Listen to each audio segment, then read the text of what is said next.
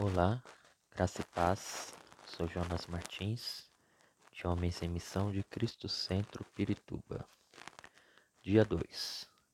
Diferenças necessárias. Os reformadores da Igreja, ao pensarem sobre a salvação e como ela é processada na vida daquele que teve um encontro com Cristo, possuem muitos pontos de discussão.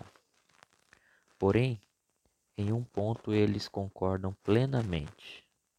Alegam que o homem vive em depravação total antes de ter um encontro com Cristo. Pois em sua natureza, embora seja imagem e semelhança de Deus, por ser sua criatura, este homem, por causa do pecado, não consegue enxergar quem é Deus e o que ele sacrificou para poder chamá-lo de filho novamente. Quando o homem vive neste estado, não há espaço para Deus em sua vida. Não obstante, a historicidade da Bíblia nos dá registros de que quando a humanidade vive nestes lapsos de profunda iniquidade, Deus sempre envia uma palavra de arrependimento por meio de seus profetas.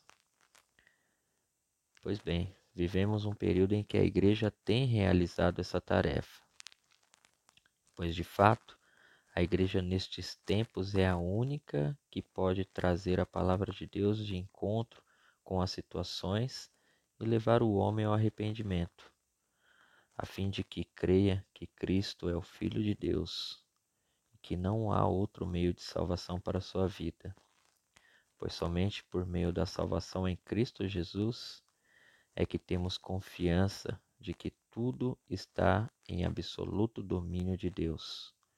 E por consequência disso, mesmo havendo caos no mundo, temos a paz que excede todo entendimento.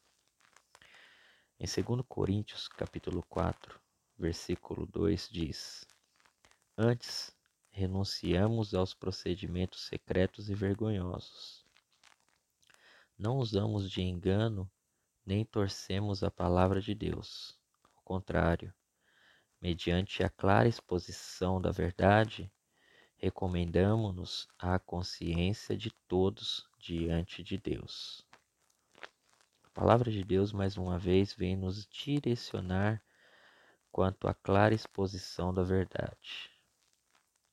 E quando entendemos que a exposição da verdade se refere clara e exclusivamente em expor a palavra de Deus, compreende-se que esta não possui princípios frágeis, dos quais posso aplicar mediante meus próprios padrões de compreensão, mas sim uma concordância que nos direcionará a pelo menos cinco princípios básicos que são: 1. Um, quem é Deus de fato?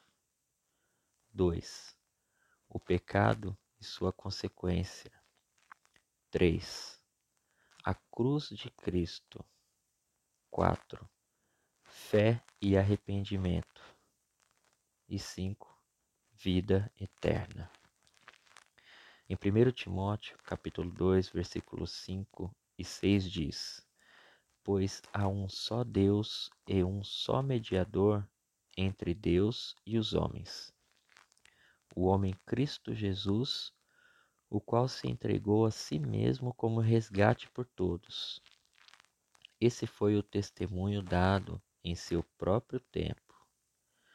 E em 1 Tessalonicenses capítulo 4, versículo 8 diz também: Portanto, aquele que rejeita estas coisas não está rejeitando o homem, mas a Deus, que lhes dá o seu Espírito Santo. É muito importante entender que, ao entregar sua vida a Deus por meio de Cristo Jesus, iniciamos um processo de rejeição do pecado. Ao mesmo tempo, se inicia também uma guerra dentro de nós. Espírito e carne travam essa luta para conquistar o domínio sobre a alma. Neste contexto de guerra, é imprescindível que haja renúncia de nossas vontades que contrariam a palavra de Deus, o que nos remete a reforçar que a Bíblia é nossa fonte absoluta. Pois Cristo levou sua própria cruz e nós também devemos levar a nossa. Assim, a diferença necessária que devemos ter é de fato nos moldar aos padrões de Deus. Logo, seremos diferentes do mundo e daqueles que amam o mundo.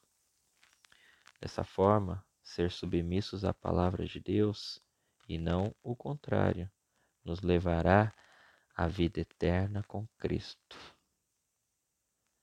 Se você entendeu esta palavra, ore comigo assim: Senhor Deus, dono de toda a soberania, em nome do seu Filho Jesus, peço que me ajude com minhas lutas, onde às vezes minha carne prevalece, pois acabo fazendo minha própria vontade e não a sua.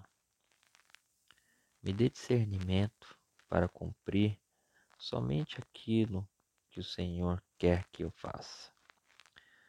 E assim estar cada vez mais perto de Ti, Senhor. Amém.